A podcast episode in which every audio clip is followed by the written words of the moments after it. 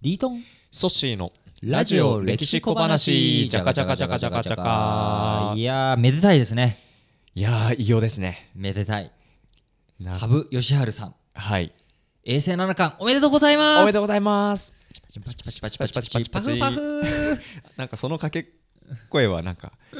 いつかありましたねそうですね、はいちょっとなんかあの軽い感じになってしまいましたけれどもいや永世七冠っていうのは本当にすごい偉業で、はいやっぱりこの将棋の世界、まあ、何でもそうですけれども、まあ、実力の中でうんもぎ取っていく、はいで瞬発的にあの同時期に強いっていうのもありますけれども、衛星タイトルっていうのはやっぱ長く積み重ねていかなきゃいけないだから瞬発力もすごかった過去にまあ七冠同時ホルダー同時にタイトルをホルホールドしてた時期もあれば、うんそれが積み重なって全てで永世七冠を取ったっていうことでとてつもないわけなんですけれども、うんちなみにその永世まあ将棋のタイトル今年から8タイトルになってるんですけどもはいもともとは7タイトルあって、はいその積み重ねで衛星その衛星タイトルを,、はい持っている人のうん羽生さんの次の数っていくつだと思います羽生さんの次の羽生さんは7つ7つも衛星タイトルを持ってるんですよね、はいそれに対してうんえーなんか6とか5つなんですよ6いないんですえ今まで6がはい羽生さん1人だったんですけど、今回羽生さんが7になっちゃったの で抜きん出てるんで抜きに出てるんですで5持ってる人っていうのは、はいあのー大山康晴さんっていう人と中原誠さんっていう人で、はいこれはそのその時代をうん彩ったはいすごい人なんですけども、うんもう去った人なんですよ はい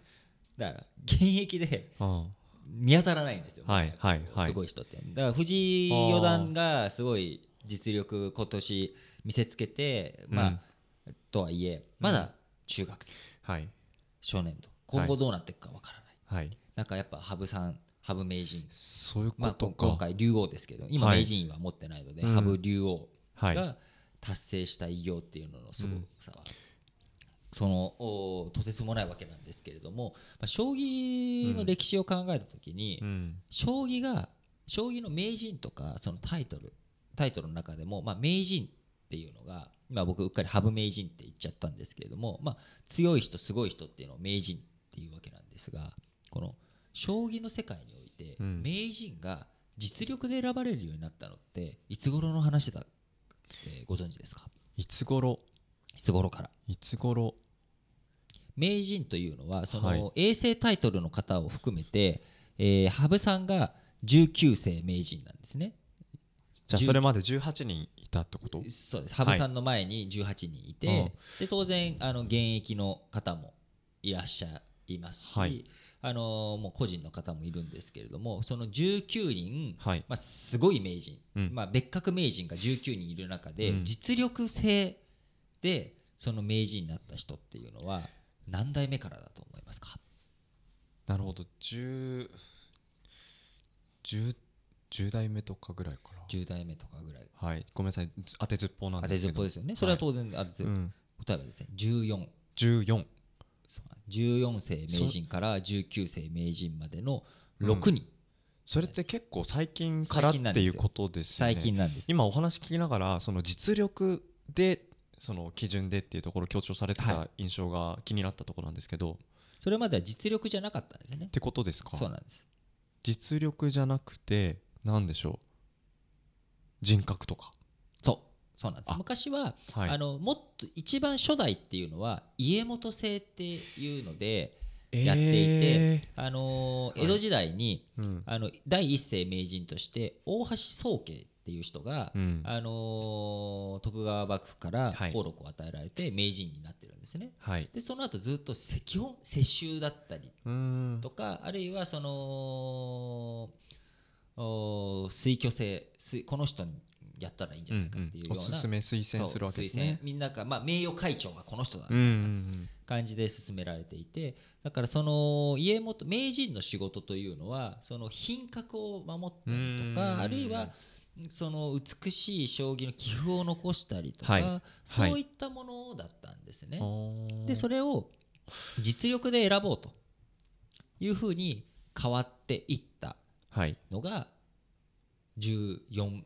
第13世ですね、はい第13世の人がよし今度からそう変えようっていうことで変変わってった気になりますねそれまで脈々とその水虚性で紡がれてきたその名人第1世から第11世まではうん家元制はいで12世13世が、まあ、水挙制あーで14世から実力ということでやっていったんですね。ちなみにそのあたりの年年代年次っていうのはいつぐらいなんですそかの14世名人ってなった人が木村義雄という人で、まあはい将棋ファンの人はみんなそのうん知っているうん木村義雄、大山康晴、はい中原誠、はい谷川浩 司森内森内俊之羽生善治というふうに続いていくんですけれども、はいあのーその木村義雄さんが、えー14世名人になったのは1952年のことなんですね。あ戦後になるんですねそうなんですそれはまあ引退した後にはい名人、その永世名人って基本引退した後になるんですよ、はいだから羽生さんも今あはれ、うん19世名人の資格は持ってるんですけども、はい引退した後にその永世14 19世名人ということあになるんですがーはいあのー実力制で最初になった人も木村義雄さんで、うんその人が、まあ、積み重ねてタイトルを、うん名人位を5期以上だから5回名人にならないとうんあるいは4 1回名人になって4回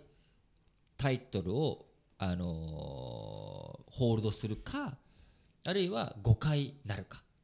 で今名人になるためにはそのトップ10人が入ってる A 級 A とはあうんの英語のアルファベットなんですね、A クラスで一番勝率が高かった人が名人にチャレンジできるんですよおー140人ぐらいはいプロ棋士いるんですけどそのトップ10の中の1番がチャレンジできるっていうこと でめちゃくちゃすごいことなんですえちなみに、はいあのーちょっと分かりやすく言うと今、ね、最近藤井四段はいはいが話題になってましたよ彼はその140の中にこれはは一番下ですよまだ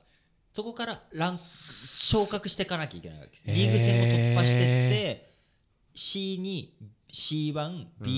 C2C1B2B1A、B1 うん A はいはいはいはっていうふうに出世していかなきゃいけうない、んうんうんだからそれでそのトーナ、リーグ戦を勝ち抜いてって、うんそうすると1年経つと昇格できるんですね、うんうん昇進基準を満たしてればだから全部勝ったとしても、はい彼が、あのー名人チャレンジするのはうんすぐにはいけない、こればっかりで一方今回、あのー羽生さんが最後に取った衛星タイトル竜王うんこれも名人と竜王並べると竜王の方が位上なんですねうんでこれは結構そのそういうリーグ戦とは別の話なので羽生さん自身も19歳になってるんです1989年に彼が初タイトル取ったのが竜王だったんです、うんところが衛星資格を取るのは今回までかかったっていうことでめちゃくちゃ時間かかってるんですけれどもそのヒエラルキー自体ができたのがその14世からってことなんですかその実力性ってお話が実力性自身はごめんなさい僕うんもあ全然その全然不勉強なのでうんうんえーそのタイトル制タイトルのそなるほのど仕組みうんその A 級とか、うんあのそこのとリーグ戦の形がどうなったかっていうのうんはちょっとちゃんと把握してなかったんですけれども、うんあの基本まあいや実ー力性とかと並んで整備されていったんだと思います。うんいやでもちょっとね話を最初の方に戻すやっぱりこの瞬発的にその実力をはい残すだけじゃなくて、この長きにわたってそのはるか遠い山をこうやって登ってくるずっと実力を保ち続けるって、これがやっぱり偉業偉業を支えてるんですよね支えてますけどねうんその羽生さんの偉業を支えてるのはうん彼ことあのー竜王を取る前に2つタイトルを失ってるんですね。失ってるんです失かってるんです、はいでそのタイトルを失ってるのを見て羽生さん羽生時代もついに終わったか衰えたかみたいな話になる、なったんですけれども、はいそれは全く逆なんですよ羽生さんの場合どういう方かというと彼は常にチャレンジしてるんですチャレンジチャレンジしてるんですどんな場面でもえーはい守りに入ることがなくて、うん新しい戦型うん新しい戦法、うんこれをタイトル戦の中で彼やっていくんです守らないってことですか守らないんですだからどんどん勉強していくわけです。でへー負ければ負けるほど要は新しいチャレンジをした失敗の経験を貯めてるのではい一番強い状態になっていくんですよ。えそれってあのやっぱ成功体験を積み重ねるとやっぱその方にハマってくハマるのが一般的一般的です。ナポレオンとかでもそうだっていう話そうをでしたねしたと思うんですけども、はい羽生善治さんに関してはそれがないんです。え彼はどんどんどんどん新しいやつをーうんこれ面白いかもこれやってみようと。うんで彼が残してるその著作の中とかで僕が一番感動したのが小さなリスクを常に取っていかなきゃいけなうーんい。でこの場面ではその守るとか、はい要はリスクを取らないっていうことが、はいいいのかもしれないけれども短期的に見た時に、そうするとそれがいつか通用しなくなっていくから、はい常に小さなリスクを取っていく常はいに小さなチャレンジをしていく、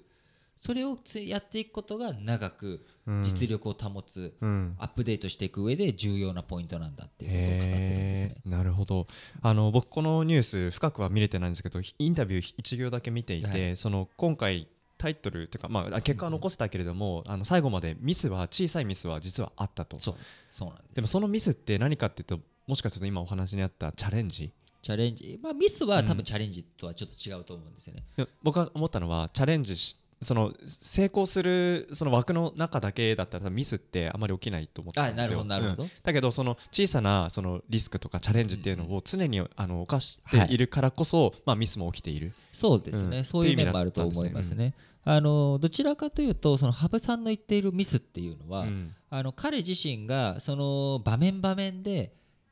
見落としてたももっと最前提うん最善手を打てとしてはもっと違ったもっと最善手があったっていう意味でミスっていう言葉を使ってなるほど、いるので、うん彼の場合そのもっと俺は強い強くなれるはいっていう意味だと思うんですよね。うんだからそのリスクを取るっていうのは、うんこれやったことないことをやってみよううっんていうことは多分ミスではなくて、はいあのーあこの手じゃなくてこの手の方がより良かったはずだっていうことはうん後から気づくとか、はいそういったところをミスっていうふうに言っているので、まあ、ちょっとレベルが高すぎるの で恐ろしいんですけれどもいやーだから今後も、うんその羽生善治さんは、うんその大山康晴っていうすごいその人とはタイトル戦はできてないんですね。彼が要はいい今で言えばあのもうちょっと年は離れてるんですけれども藤井四段と羽生さんこれが